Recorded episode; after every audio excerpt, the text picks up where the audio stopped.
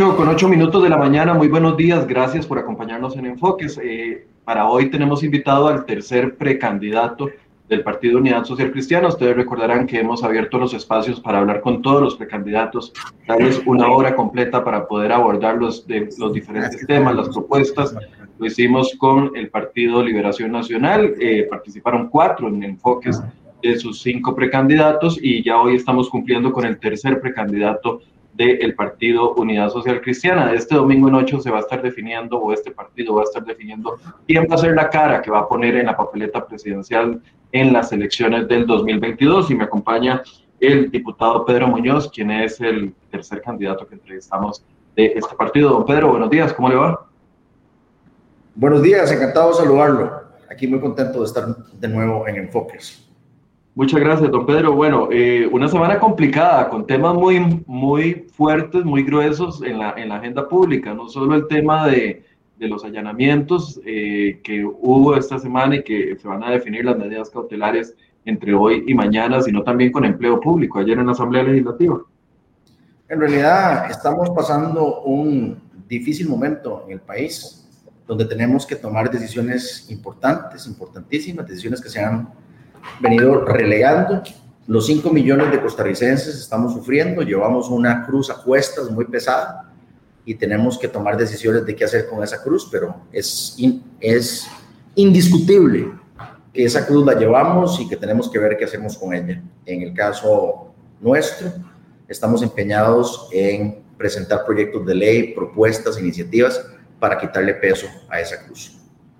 Voy a saludar primero, antes de ya iniciar esta conversación, a todas las personas que nos están acompañando hasta ahora. Tony Cubero, Susi Mendoza, que nos saluda. Eduardo Ramírez, que también nos saluda. Gracias, don Eduardo. Euclides Hernández, eh, Mario Campos, Emilia Cordero, Gwenza Mayoa Mora, Rox AC, Steven Segura, Mario Bonilla, Ileana Soto y todas las personas que nos van a estar acompañando. Si tienen preguntas en la última sección de la entrevista, en los últimos 10, 15 minutos, vamos a leer las preguntas que ustedes tengan directas para el diputado Muñoz. Don Pedro, yo quiero empezar con una pregunta muy general. ¿Qué considera usted que ha hecho el Partido Unidad Social Cristiana en el desempeño de estos últimos cuatro años como para merecer la oportunidad por parte de los ciudadanos de volver a gobierno? Muchas gracias, excelente pregunta. Hemos presentado y estamos a punto de aprobar en la Asamblea Legislativa una propuesta de ley que le daría una condonación total, principal, multas e intereses a todos los pulseadores de Costa Rica, a los pescadores artesanales, a las costureras, a los taxistas, a los agricultores, a, los vendedores de chances, a los contadores, a los agentes de seguros. Es decir, hay más de un millón de personas, Michael, y quienes nos ven y nos escuchan, que están sufriendo, que no tienen acceso a la seguridad social, que no tienen la posibilidad de una pensión digna. Ese proyecto de ley Michael, nosotros lo presentamos desde mayo del 2019, de previo a la pandemia. Y en realidad no ha habido voluntad política por parte del Poder Ejecutivo de echar a andar ese proyecto de ley hasta recientemente. Ese proyecto no solamente está convocado, sino que ya se aprobó, eh, ya se dictaminó en la Comisión de Económicos y un texto sustitutivo también se aprobó recientemente ese texto sustitutivo le da esa amnistía total a todos los trabajadores independientes de Costa Rica. Ese me parece a mí que es uno de los grandes logros del Partido Unidad Social Cristiana. Le va a dar eh, oxígeno a cientos de miles de, de costarricenses, le va a dar salud a cientos de miles de costarricenses y le va a dar además recursos frescos a la Caja Costarricense de Seguro Social, una institución insigne costarricense. Bueno, pero pues sigue siendo un proyecto de ley. ¿Está consensuado para que se apruebe? Sí, señor. Nosotros negociamos con el Ministerio de la Presidencia, con el Ministerio de Trabajo y con el equipo técnico de la Caja Costarricense de Seguro Social. Ese texto sustitutivo que se aprobó la semana pasada se aprobó por unanimidad en la Comisión de Económicos. Por unanimidad. Eh, el único que presentó mociones distintas es el diputado José María Villalta Flores Estrada, presentó unas tres o cuatro mociones distintas, todas fueron rechazadas. Yo no creo que el diputado Villalta Flores Estrada vaya a pediar ese proyecto. Creo que él va a seguir presentando sus mociones con un tema de principio, pero no va a obstaculizar eh, la aprobación de ese proyecto de ley. Me parece que es un proyecto de ley que es clave para el país, especialmente en la coyuntura, pero como le digo, es un proyecto de ley que fue presentado de previo a la pandemia. Ahora, eh, es ese proyecto de ley de condonación de deudas para las personas que están, eh, y, me fue la palabra, no son ilegales, las personas que están en la informalidad, ya, perdón, esa condenación de deudas para el millón de ciudadanos costarricenses que están en la informalidad eh, y que no pueden afiliarse a la Caja del Seguro Social es suficiente como para que la gente diga, mira, la Unidad Social Cristiana tiene una opción interesante o tiene un proyecto país para poderle dar el voto primero a usted el próximo domingo, eh, si es que la gente lo vota, para que sea el candidato y eventualmente en 2022 para que llegue a la, a la presidencia. Porque, a ver, en los últimos años, desde afuera se ve una, una fracción, estamos claros de que la fracción es como la cara del partido. Casi siempre todos los costarricenses identificamos a la, a la fracción eh, en la Asamblea Legislativa como la cara del Partido Unidad Social Cristiana. Y en estos cuatro años también no hemos visto cosas muy positivas en la cara de la fracción. Una fracción eh, desorganizada, no, no tienen opiniones conjuntas en la mayoría de los temas grandes país, dividida en muchos de los temas. Eh, últimamente el cuestionamiento al diputado Oscar Cascante, visitado por 13 en 13 ocasiones por sospechosos de narco, la vez pasada, hace cuatro años, con el tema del cementazo diputados cuestionados. E, esa es la cara que algunos tienen de la Unidad Social Cristiana. Este proyecto de ley es suficiente como para decir, dejamos todo eso de lado y vamos con la Unidad Social Cristiana. Usted hace dos preguntas en una sola, voy a dividirlos. Por un lado me pregunta que si el proyecto de ley implica una visión país, la respuesta es que no, pero esa fue la, esa es una pregunta distinta a la que usted me hizo inicialmente.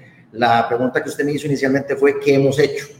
pero yo le voy a hablar de la visión país. Entonces, nada más para que estemos claros de que ahorita me está cambiando la pregunta. Yo le voy a contestar esta segunda pregunta de la visión país. Pero también me quiero referir al tema de la fracción. Yo le quiero decir que la fracción en los temas importantes ha votado consensuadamente. Le voy a dar cuatro ejemplos. A ver. Le voy a dar cuatro ejemplos porque yo sé que usted es una persona muy, muy puntillosa y tiene muy buena memoria. En la ley de fortalecimiento de las finanzas públicas votamos 7 de 9 a favor. Check. 7 de 9. Sí. En la ley de huelgas votamos 7 de 9 a favor.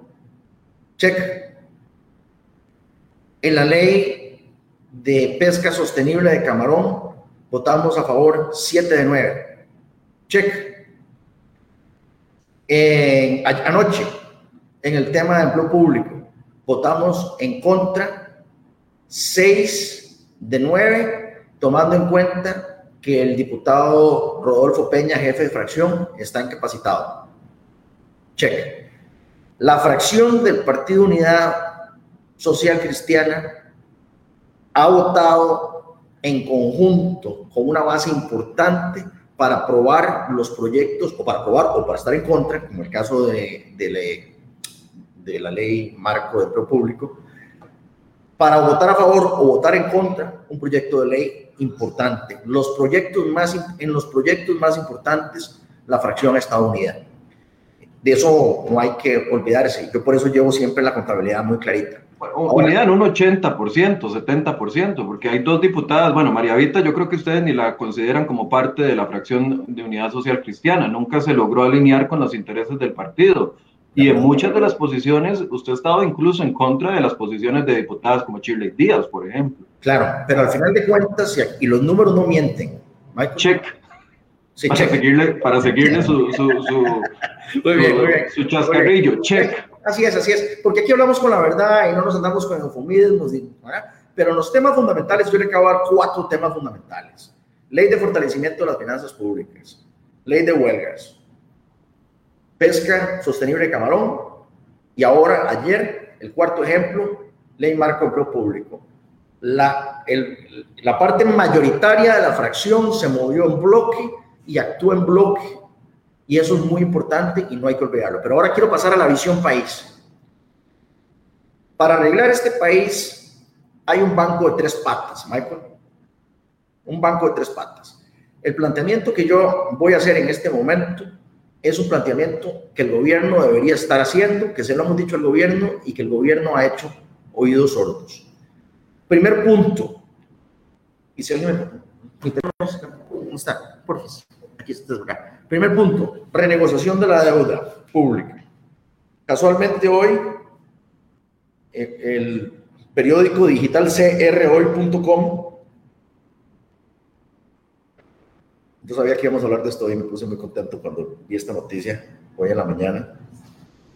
Dice, aquí está, aquí, dice, crhoy.com publica junio 18 a las 12.01 de la mañana, o sea, hoy, primer minuto día de hoy. Dice, peso de los intereses de la deuda alcanzaron su punto máximo de la última década, dice en la sección de economía y finanzas crhoy.com. Tiene absoluta razón crhoy.com. Es imperdonable que desde el 3 de agosto del año pasado yo le haya planteado al ministro de Hacienda que qué se estaba haciendo en materia de renegociación de la deuda.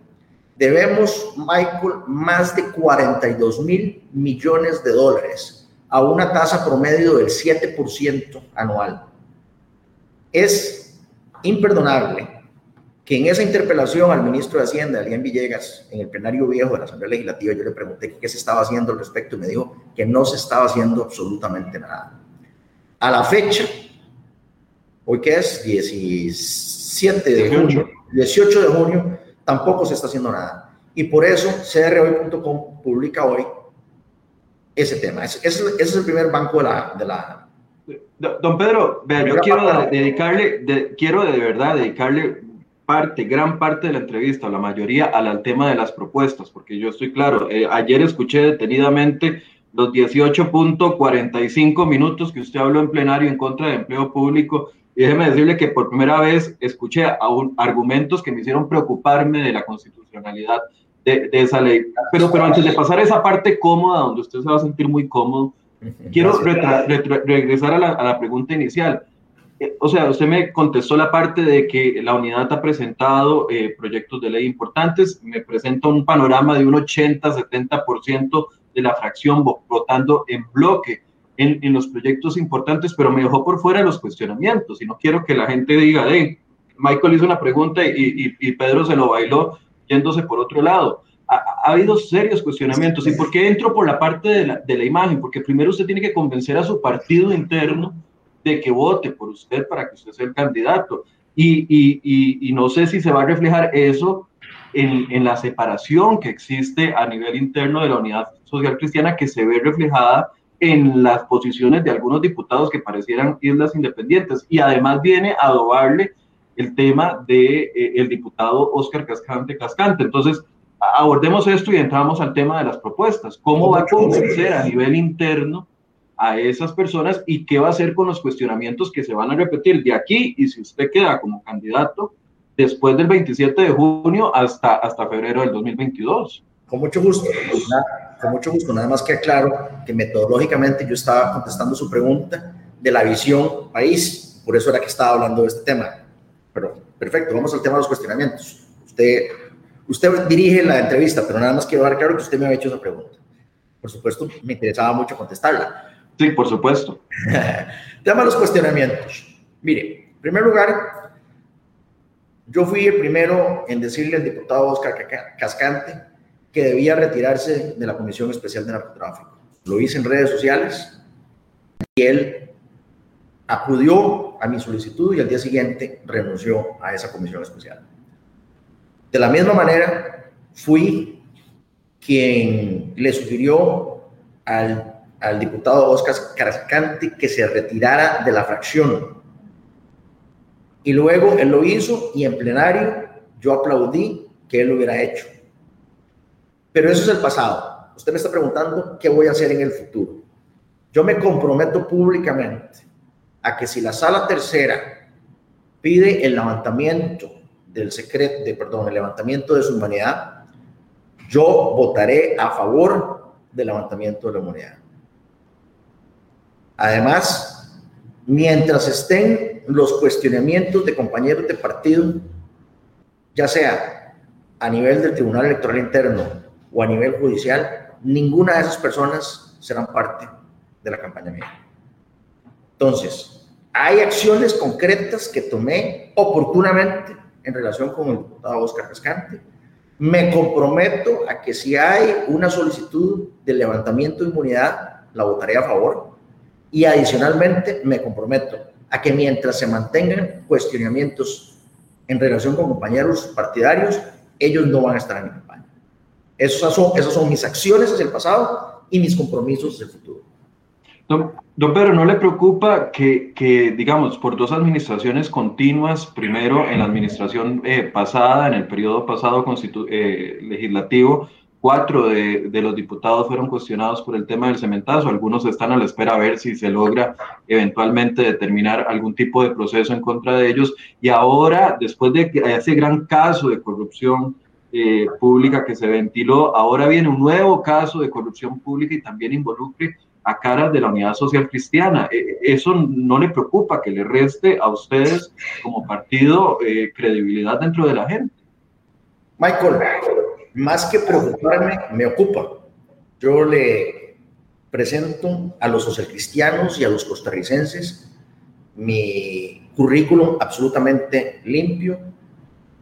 Pueden investigar lo que quieran, no tengo rabo que me majen, tengo una vida abierta, contesto todas las preguntas, siempre hablo con toda la verdad, no tengo, eh, al buen pagador no le eh, duelen prendas, pero hay una cosa diferente, Michael, de los socialcristianos a los otros partidos políticos. Una gran diferencia.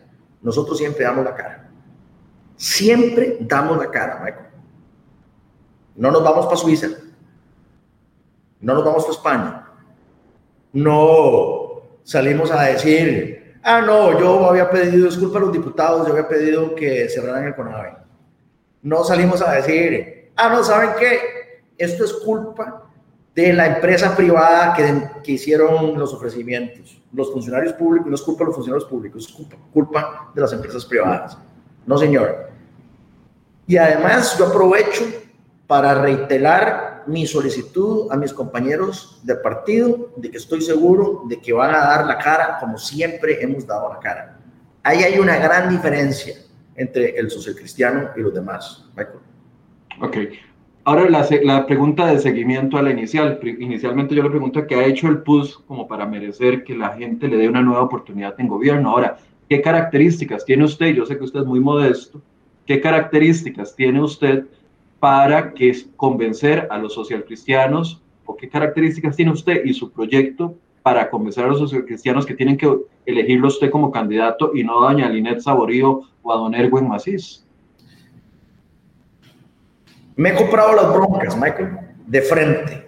Este país requiere que le hablen de frente y que se compren, que un líder se compre las broncas de frente.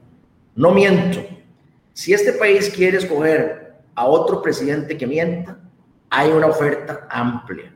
Usted y yo siempre hemos hablado así, viéndonos a los ojos, de frente, con argumentos. Esa es mi característica número uno. Soy valiente y voy de frente y voy con argumentos. Y no me ando con rodeos ni me voy por la tangente. Cuatro años para gobernar son muy poco, Michael. Cuatro años para gobernar es un tiempo muy limitado. Por eso se requiere ser muy preciso, muy directo, muy asertivo, muy veraz. Y considero, modestia aparte, que esas características están conmigo. Ok, don Pedro, el, el socialcristianismo, usted lo escuché y se lo pregunto porque lo escuché en otro medio de comunicación, no, no, no, no lo tengo confirmado de sus propias palabras. En algún momento usted dijo, según medios de comunicación, de que usted quería volver al calderonismo al Partido Unidad Social Cristiana. ¿Es, ¿Es, correcto que usted dijo eso? Dije varias cosas. Dije que estaba cerca del calderonismo. y el ejemplo de que estoy cerca de los dos diputados del republicano calderonista, más que entre ellos, entre sí, y que siempre me he mantenido cerca del calderonismo del país y que no tendría ningún problema en conversar con el expresidente Rafael Calderón. Eso lo digo y lo mantengo. Explíquenos qué es regresar desde su concepto del calderonismo al, al Partido Unidad Social Cristiana. No no, no, no, Yo no, yo no acabo de decir regresar del calderonismo.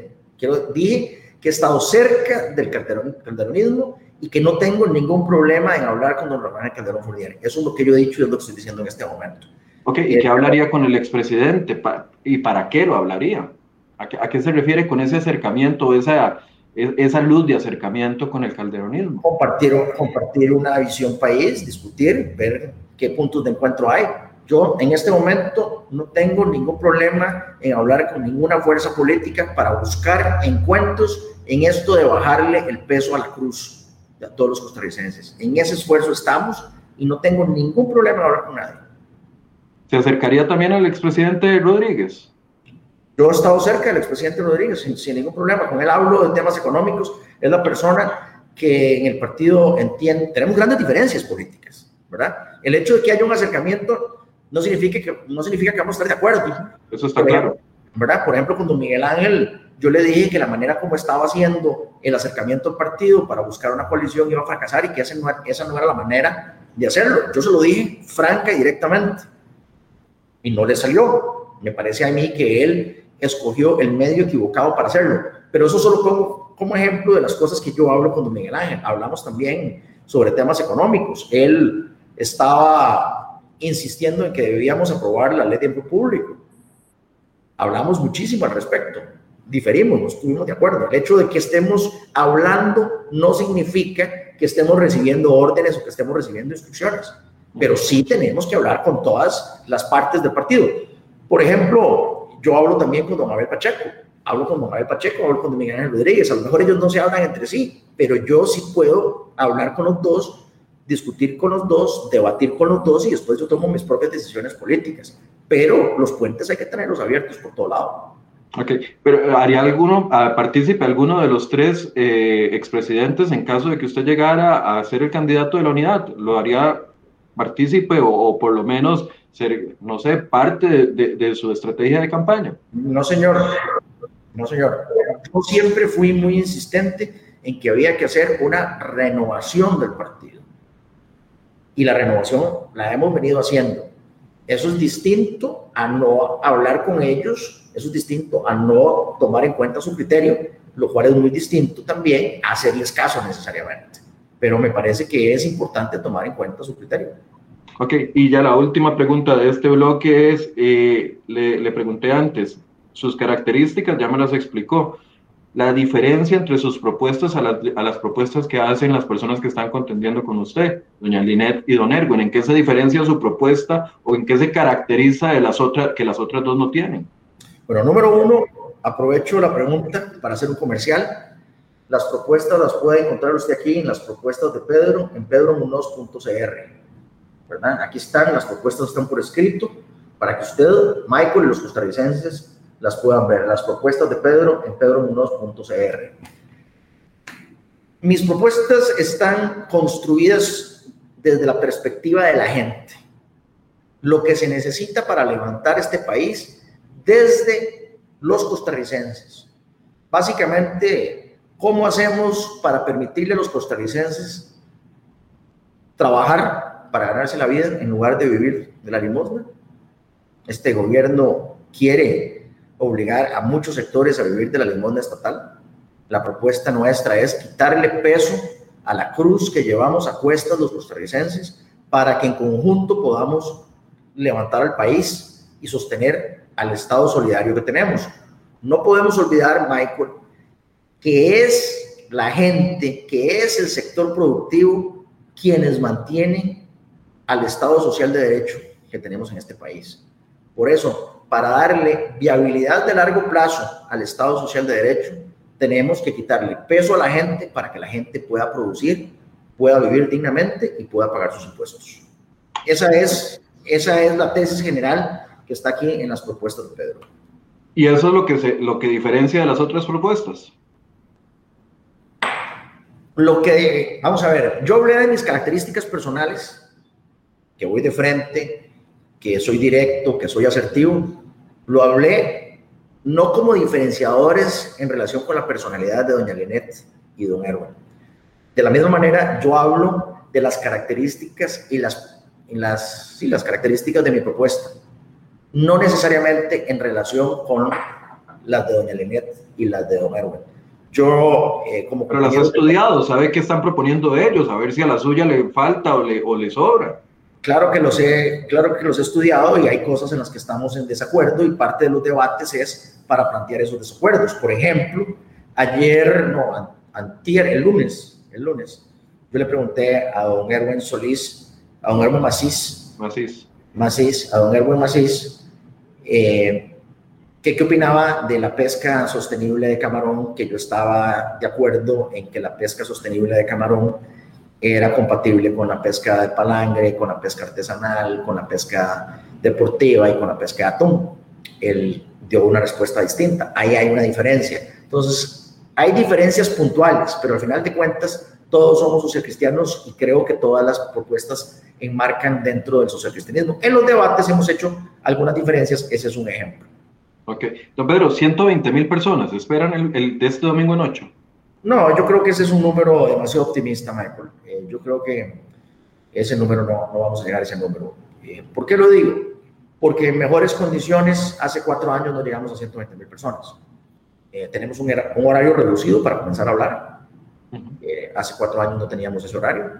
Y por supuesto ahora tenemos las condiciones de la pandemia. La gente, con toda razón, está recelosa Así que no, yo no espero 120 mil personas, espero menos. ¿Ha hecho algún cálculo o no?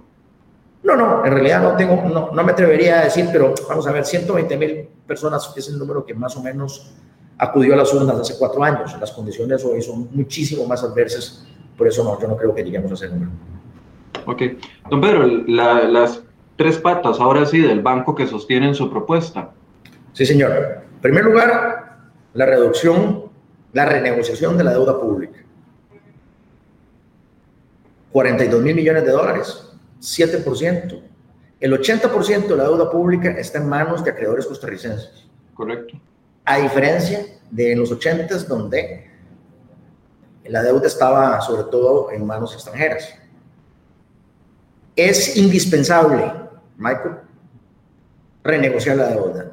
Tanto... pero se puede. Se puede, don Pedro, porque yo le he preguntado, digamos, a doña Rocío Aguilar, por ejemplo, ex ministra de Hacienda y también ahora jerarca de la SUPEN, y cuando de ese 80% que usted habla que está en manos de acreedores costarricenses, me parece que el 72 o 71 punto algo está en manos de fondos de pensiones. Y doña, doña, doña Rocío en su momento, cuando le pregunté, me dijo, eso no se puede renegociar, eso no es así como que se puede girar una directriz del Ejecutivo y renegociar la deuda. No, no, no, no. No, yo no he dicho que se hace con una directriz. Yo sé, lo que estoy hablando. Se hace, se hace a través de una renegociación. Pero además, antes de esta segunda pregunta, yo lo que le iba a decir es que es también indispensable para los acreedores hacerlo. El riesgo que tienen los acreedores de que vaya a haber un incumplimiento es muy grande. Y esa es la plata de todos los costarricenses. Entonces los acreedores están eh, interesados también en proteger sus activos y proteger sus creencias. Es una situación que es ganar, ganar, que beneficia a los dos. O sea, no se trata simplemente de que los acreedores entren en una negociación para cederle al Estado, sino que los acreedores deben entrar también a la negociación para proteger sus creencias, para proteger sus activos. Le voy a dar un ejemplo. Cualquier, eh, cualquier deudor que tenga una deuda de más o menos 40 millones de dólares, más o menos, lo que los acreedores hacen inmediatamente es acercarse al deudor y ver cómo renegocia. Eso yo lo he visto de mi vida en el mundo corporativo. Cuando hay un deudor con una deuda así de grande, digamos de 40 millones de dólares, los acreedores inmediatamente son los primeros en acercarse y decirle, venga, deudor, ¿qué hacemos antes de que esto reviente? Si eso es así, con un, eh, con un deudor de 40 millones de dólares, imagínese usted cómo sería con un deudor de 40 mil millones de dólares. Estamos hablando de un deudor mil veces más grande. Pero además, esto no es inventar el agua tibia. Eso fue, por ejemplo, lo que hizo Jamaica con el apoyo del Fondo Monetario Internacional. Y fíjese usted, Michael, yo tengo el paper, yo solo puedo compartir con mucho gusto. El Fondo Monetario Internacional entró a ayudarle a Jamaica a hacer esa reestructuración de la deuda. Y lo que es muy interesante es que en el caso de Jamaica, también el 80% de la deuda estaba en manos de acreedores locales. Pero usted cree que verdaderamente los acreedores estén preocupados? Digo, están recibiendo eh, tasas de interés del 8, 9, hasta 10% por prestarle al Estado, por un lado, y por otro lado, tienen la garantía de que el Estado les va a pagar de una u otra forma. Entonces, ¿usted cree que estén muy preocupados en este momento como, como para ceder a, a, a esa renegociación? Sí, señor. Una revisión minuciosa de la situación financiera, de la precaria situación financiera del país, es preocupante. El hecho precisamente, Michael, de que se están pagando premios en las tasas de interés, como bien dice CR hoy, es una indicación del altísimo riesgo que existe. Es decir, a mayor tasa de interés, que es lo que, que, es lo que casualmente eh, menciona crhoy.com hoy, mayor riesgo. Entonces, si ellos están dispuestos a prestar a esa tasa de interés, es una aceptación implícita, pero clarísima, de que están asumiendo un altísimo riesgo. Casualmente esa es la indicación. Y por supuesto que ellos lo saben, no son tontos. Pero de nuevo, le pongo el caso de Jamaica. Le pongo el caso de cómo Jamaica se acercó al Fondo Monetario Internacional para pedirle ayuda para renegociar la deuda. Y ahí hay un caso de éxito debidamente documentado. Y como le digo, yo estoy, yo sé que usted es una persona muy estudiosa, yo estoy más que dispuesto a compartir el paper del Fondo Monetario sobre el tema de Jamaica, que me parece a mí que aplica como anillo al dedo. Ok, don Pedro, entonces en esa renegociación de la deuda como primer pata de ese banco, de, de, sus propuestas, ya esto implica una consecuencia adjunta, que sería volver a negociar con el Fondo, renegociar con el Fondo Monetario Internacional el acuerdo. Sin lugar a dudas, yo creo que, que, que Costa Rica le ha mentido al fondo, de la misma manera como Costa Rica, como el gobierno de Costa Rica le ha mentido a los costarricenses. Por ejemplo, hablando de las mentiras del PAC. El gobierno de Costa Rica le está diciendo al fondo que la ley de empleo público da rendimientos mayores a los que realmente da, porque ahí está contemplando los rendimientos de la ley de fortalecimiento de las finanzas públicas, para la cual el, PUS puso siete votos, hago, el, hago el comercial, cierro el paréntesis. Al fondo hay que hablarle con la verdad. Al fondo hay que decirle las cosas como son. Y al fondo hay que pedirle ayuda para las cosas que son verdaderamente importantes. La primera ayuda que hay que pedirle al fondo es ayuda técnica y también alguna plata para poderle garantizarle a los acreedores, y ya estamos entrando en materia muy técnica de la reestructuración, pero quiero darle una, una pincelada, habría que hacer un fondo con plata que venga del fondo, valga la redundancia, para garantizarle a los acreedores que no va a haber un incumplimiento. Con el respaldo del fondo, vamos a donde los acreedores y le decimos a los acreedores, señores acreedores, vengan, necesitamos que nos den más plazo y que nos bajen la tasa de interés. Pero el altísimo riesgo que existe en este momento, que está expresado en las altísimas tasas de interés que estamos pagando, lo vamos a bajar porque esta plata del fondo la vamos a poner aquí de garantía para garantizarles a ustedes y a los costarricenses que no nos vamos a ir para carajo. Palabras más, palabras menos, eso fue lo que hizo Jamaica. Y creo que vale la pena después del 27 que tengamos una conversación muy en serio al respecto, ya con el paper en la mano, porque creo que tenemos que profundizar en este tema. ¿verdad? pero, pero entonces, habría que renegociar el acuerdo con el fondo, sacar algunos de los siete proyectos que, o no sé si mantenerlos, aquí va la pregunta, eh, agarrar los siete o ocho proyectos de ley que involucran la negociación con el fondo, bueno, ya empleo público ahora está en manos de la, de la sala constitucional a ver si se define o no. Pero entonces sacar algunos de esos otros proyectos y meter eh, ideas como esta de renegociación de, de, de, de la deuda. Vea, primer problema con el fondo, quiero repetirlo porque no es menor, decirle la verdad al fondo. Pero, pero usted cree que se, lo se están bailando al fondo, efectivamente. El fondo, el, fondo es un, un, un, ente ahí que se está comiendo las cucharadas de mentiras que le está diciendo el gobierno. ¿Usted cree eso, efectivamente? De la misma manera como los costarricenses nos estamos comiendo las cucharadas de mentiras que dice el gobierno y poco a poco, gracias a medios como CROE, se van descubriendo las mentiras. Sí, eso es lo que yo creo. Yo creo que el fondo no se le ha hablado con la verdad. Eso es lo primero. Y por eso ellos no se dan cuenta tampoco, no tienen la capacidad de identificar si, si el gobierno los está engañando o no en los cálculos de, parece cálculos de ahorro. Creo que ellos le dan el beneficio de la duda al gobierno más de la cuenta. ¿Verdad? Como, como, eh, como en este país le dimos el beneficio de la duda a este gobierno más de la cuenta. Eso es lo que está sucediendo. Entonces, comencemos, porque yo creo que al fondo no se le está diciendo la verdad. Como por ejemplo, al fondo no se le está diciendo las altísimas posibilidades que tiene este proyecto de empleo público de caerse en la sala constitucional. Le digo la segunda mentira. Aquí vamos en dos mentiras, rápidamente. Primera mentira, al fondo se le dijo que el proyecto de empleo público daba más rendimientos de la cuenta. Segunda mentira, al fondo no se le está diciendo las altísimas posibilidades que tiene este proyecto de ley de empleo público caerse en la sala. Dos mentiras. Creo que los proyectos que están en la corriente legislativa no son los, los proyectos adecuados para los proyectos que están planteados en la Asamblea Legislativa, que supuestamente son los negociados con el fondo, entre comillas, digo supuestamente porque a mí eso no me consta, son proyectos que son perniciosos, que son perjudiciales para Costa Rica. Esos proyectos que ponen más impuestos, en mi opinión, no es la manera de sacar al país adelante. Entonces, si usted me pregunta que si habría que renegociar con el fondo, yo digo que definitivamente. Y si usted me pregunta que si yo apoyo los proyectos que el gobierno dice que supuestamente negoció con el fondo, yo le digo que no. Le digo que esos proyectos son negativos y que esos no son los proyectos, que hay que comenzar casualmente por un tema que no se está planteando, como es el tema de la renegociación de la deuda. Entonces yo creo que estamos definitivamente poniendo la carreta por delante de los bueyes. Entonces podríamos esperar que ni el proyecto de renta global dual, ni el proyecto de impuesto a la lotería, ni el proyecto de las casas de lujo, ni el proyecto de las transferencias del Estado va a ser apoyado por usted, que son parte de los que están pendientes de, discusión. Lo digo categóricamente. Además considero que al gobierno se le fue el tiempo. Vea, hoy es que dijimos 18, 18 de junio. 18 de junio, ¿verdad? Estamos 18 de junio. Eh, la próxima semana va en consulta el proyecto de empleo público para la sala. La sala lo va a devolver con seguridad.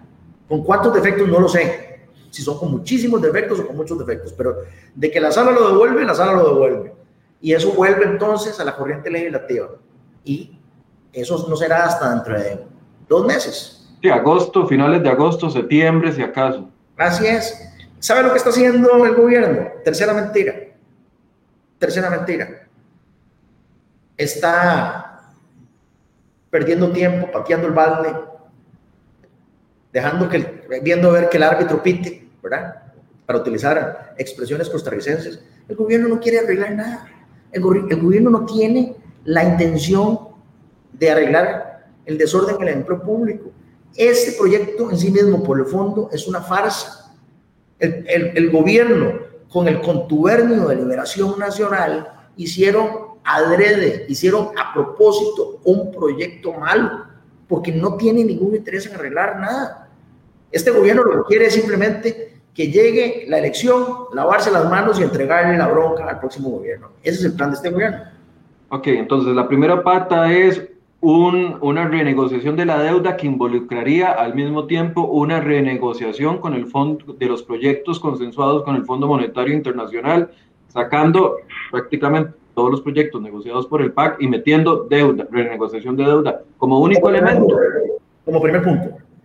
Ok, mencióneme dos o tres más para poder ir a las otras dos patas del banco. vamos, vamos, a, vamos a la segunda pata, porque es empleo público. La segunda pata es empleo público. Necesitamos un proyecto de empleo público que incluya a todo el aparato estatal, a toda la administración. Pero, pero, pero, pero, perdón, una renegociación de la deuda no sería suficiente para el tamaño del problema que tenemos y, el tamaño y para sustentar un crédito de 1.778 millones de dólares.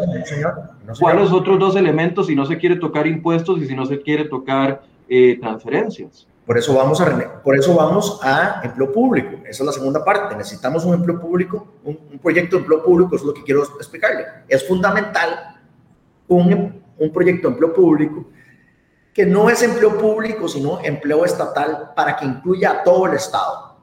Es decir, un, em, un proyecto sin huecos, Michael, sin huecos, que no excluya al ICE, Usted sabe que el ICE es una bomba de tiempo. Y CR hoy también ha explicado una vez y otro también que el ICE es una bomba de tiempo. Entonces, el proyecto no puede eh, conceptualmente excluir el ICE. Además, estructuralmente no puede eh, excluir a los otros poderes del Estado. Este proyecto del gobierno, de la manera como está estructurado, empuja hacia afuera, excluye a los otros poderes del Estado y a las instituciones autónomas. Porque la constitución está estructurada de forma tal de que el servicio civil es un ente independiente, autónomo, fuera de todos los poderes del Estado y por eso sí puede ser la sombrilla del empleo público para todos los poderes del Estado. Entonces, Don Pedro, yo le, yo le puse mucha atención a lo que usted decía ayer en plenario, los 18 minutos, casi 50 segundos que habló, y de verdad que, se lo digo en serio, espero que esté equivocado. Espero que esté equivocado, pero los razonamientos de verdad que, que son, son preocupantes. Así es. Entonces, conceptualmente no puede estar excluido el ICE. Y estructuralmente no pueden estar excluidas las instituciones autónomas y los otros poderes del Estado. Entonces, este proyecto excluye las autonomías y excluye a los otros poderes del Estado por la manera como está estructurado. Por eso no debe llamarse un proyecto de empleo público, sino que debe llamarse un proyecto de empleo estatal que incluya a todo el Estado.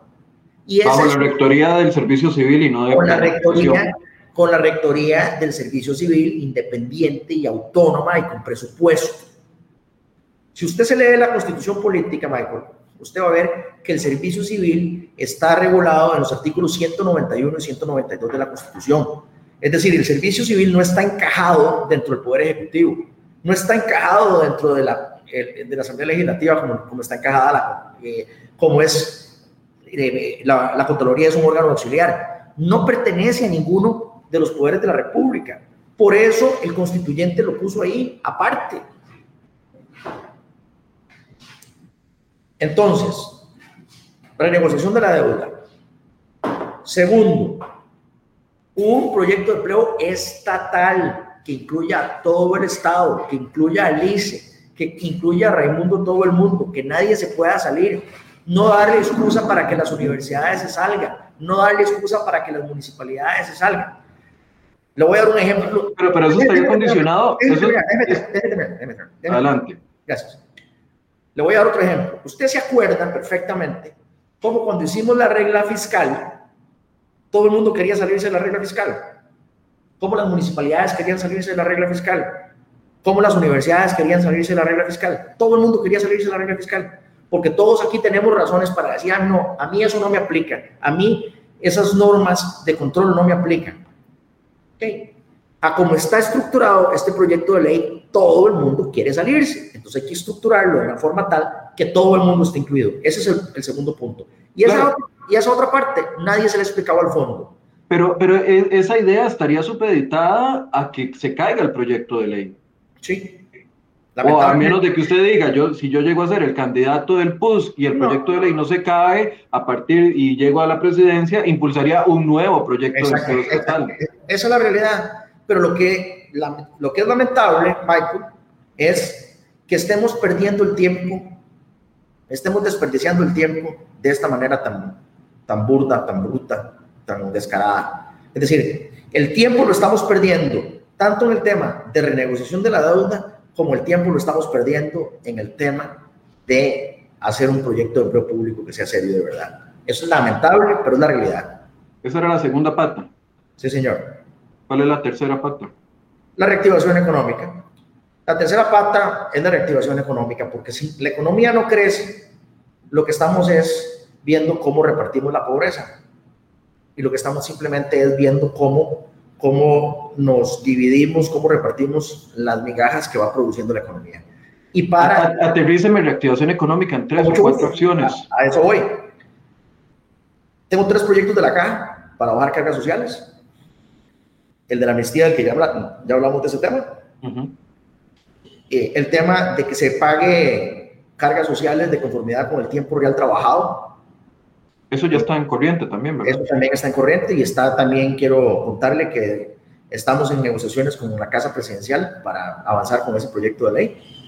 Pero para explicarle a los costarricenses, hoy si usted va a, a contratar a alguien a medio tiempo o un cuarto de tiempo, la caja obliga no solamente al patrono, sino también al empleado a pagar a tiempo completo. ¿Qué significa eso? Significa que ese empleado no va a ir a estar en, en, planillado con la caja y ese empleado va a estar en la realidad, en la informalidad. ¿Quién pierde? El empleado. ¿Quién pierde? El patrón. ¿Quién pierde? La caja. ¿verdad? Y tengo un tercer proyecto de ley para que los trabajadores independientes paguen lo mismo que pagan los trabajadores comunes y corrientes. Este proyecto de amnistía, si bien les da una amnistía, no reduce el monto que están pagando los trabajadores independientes. Para eso se requiere un tercer proyecto de ley. Entonces, reactivación económica tiene una pata, que es la parte de la Caja Costarricense de Seguro Social, tres proyectos de ley debidamente planteados desde antes desde antes de la, de la pandemia en eh, la Asamblea Legislativa. La pregunta que tengo aquí es, ¿es necesario proyectos de ley para esto o no? O, podría ser, eso no queda decisión de la, de la Junta Directiva de la Caja del Seguro Social? Algunas cosas requieren proyecto de ley, como la parte de la amnistía. Bajar el monto que pagan los trabajadores independientes no requiere proyecto de ley, requiere voluntad política. Sin embargo, como no existe voluntad política, entonces la voluntad política la estamos construyendo desde la Asamblea Legislativa. ¿Y no va a venir el argumento de que se está violentando la autonomía de la Caja de Seguro Social? Ya vino el argumento en relación con eh, la amnistía. Ese, ese argumento lo resolvimos con el tema de hacer la condonación como una autorización para que la caja lo haga. El argumento de la autonomía no ha venido en el tema de las cotizaciones de los trabajadores independientes, pero como le digo, estamos en ese proceso de negociación en este momento. Pero más allá de la parte técnica, jurídica, lo que estoy contestando es cómo hacemos para reactivar la economía, efectivamente, en el corto plazo. Primera prioridad, bajar cargas sociales. Hay tres proyectos de ley que están planteados desde antes de la pandemia. Esa es la primera pata. Segunda pata, bajar impuestos a la producción, como es el impuesto al diésel. El 42% del precio del diésel es impuesto. Si un agricultor le echa diésel al chapulín, ese, ese chapulín no ha salido de la bomba, no ha arado el terreno, no se ha sembrado la semilla, la semilla no ha germinado, la planta no ha echado frutos, los frutos no se han vendido y los frutos no se han pagado, pero ya ese agricultor pagó un impuesto, el impuesto a los combustibles. Es un impuesto que no es al ingreso, es un impuesto que no es a la utilidad, es un impuesto a la plata que tiene el agricultor en la bolsa antes de comenzar a trabajar. Es un impuesto al capital de trabajo. Eso es súper injusto. O sea, no solamente encarece a los combustibles que son fundamentales para la producción, sino que es un impuesto que cae en el peor momento al agricultor, porque esa plata no le sirve para sembrar más, para comprar mejor semilla, para comprar abono, para comprar agroquímicos, para contratar más gente, sino tiene que utilizarla para pagarle al Estado. Eso no tiene sentido. Entonces, primera pata para la reactivación económica. Solo diésel. No estamos hablando de gasolina super ni de, ni de plus. Vean, vamos por las prioridades. Yo tengo un, yo primero presenté un proyecto para todas las, todos los combustibles, pero luego presenté un proyecto dirigido exclusivamente al diésel. Entonces, el que yo estoy impulsando como prioridad en este momento es el impuesto para reducción al impuesto único al diésel. Entonces, cargas sociales, primera prioridad.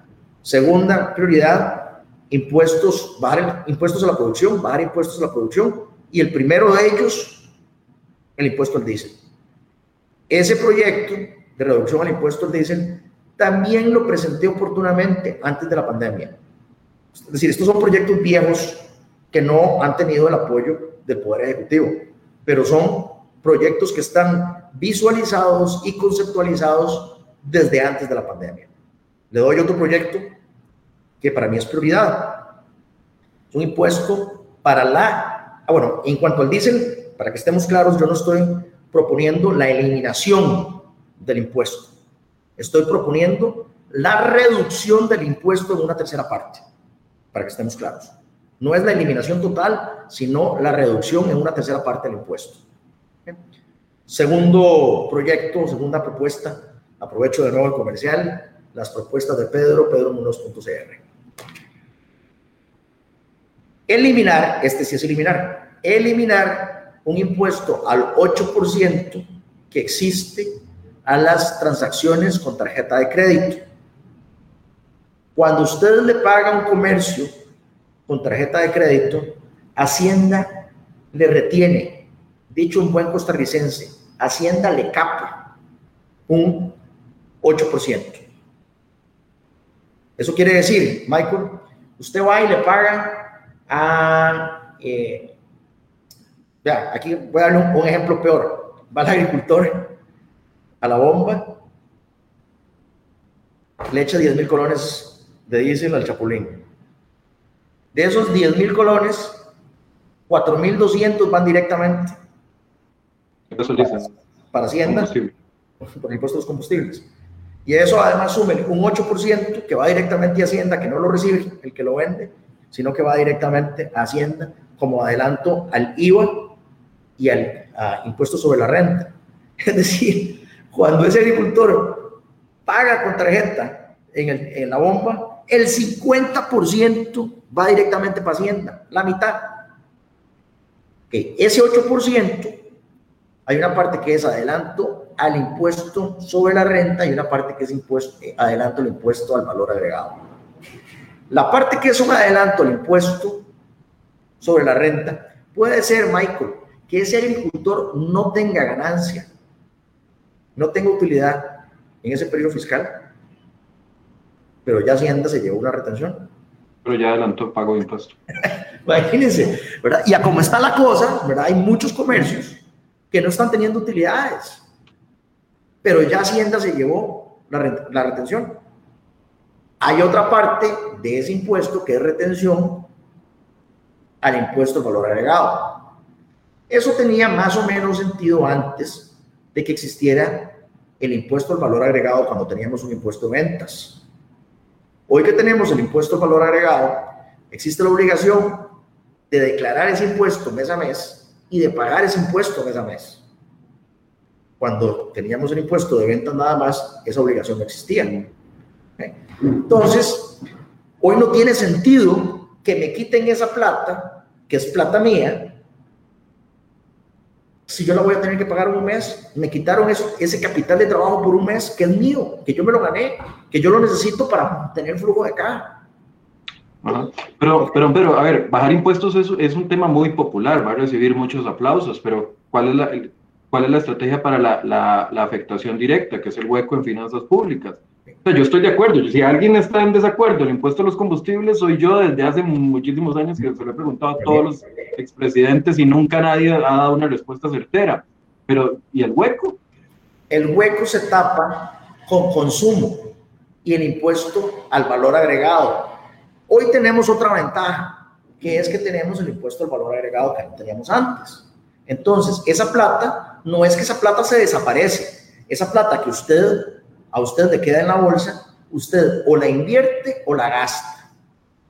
Cuando usted la invierte o la gasta, lo que produce es consumo, lo que produce es contratación de gente, lo que produce es que esa plata da más vueltas en la economía nacional.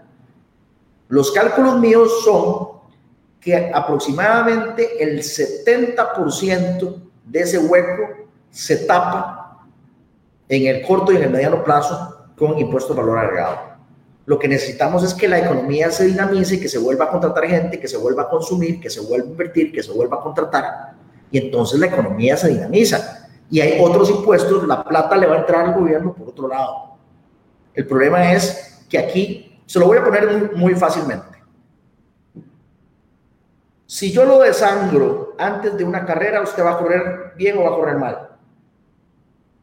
Digo, yo no, me caigo en los primeros 100 metros. Ok, entonces aquí lo que estamos es desangrando a la gente, a la economía antes. No, señor, vamos a ver, a usted lo, lo dejamos correr con toda su sangre, usted corre la carrera, le damos de almorzar después y después le sacamos la sangre.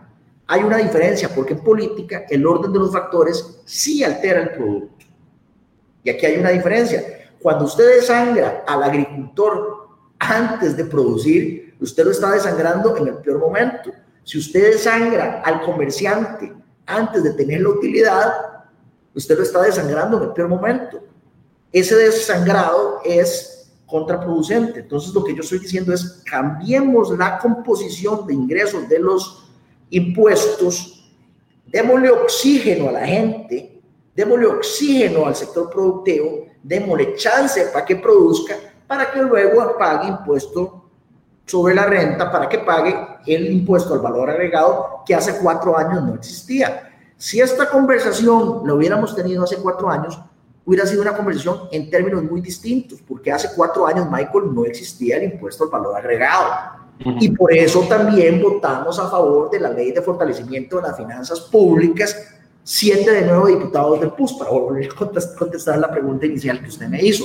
Entonces, esto tiene una lógica completa, integral.